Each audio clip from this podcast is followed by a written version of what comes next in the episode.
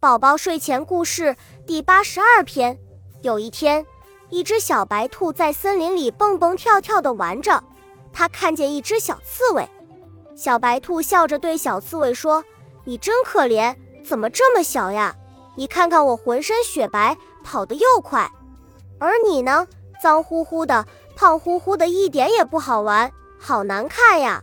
小刺猬听了一声不吭，只是悄悄地跟在小白兔后面。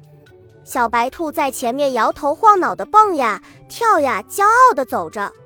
听见“嗷”的一声，大灰狼从树林里跳了出来。小白兔吓了一跳，再也没有力气夸自己了。只见小刺猬一下子把身子卷了起来，身上的刺一根一根的竖着。